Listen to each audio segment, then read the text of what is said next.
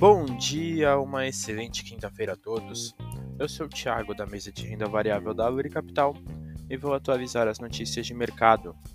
No mercado internacional, fechamento de ontem, o S&P 500 caiu 0,53%, DXY caiu 0,06% e os Treasuries para dois anos tiveram alta de 1,14%. As bolsas internacionais fecharam em queda, com o mercado aguardando os dados do CPI americano.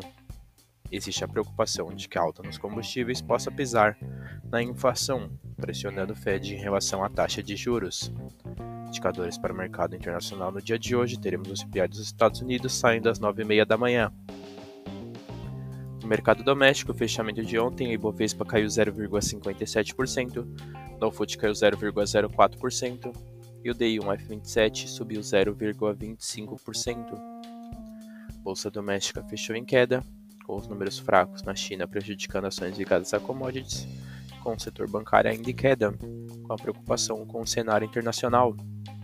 No radar doméstico, manter atenção com as falas do presidente do BC no Senado e com os dados de inflação nos Estados Unidos. Essas foram as notícias de hoje. Desejo a todos ótimos negócios.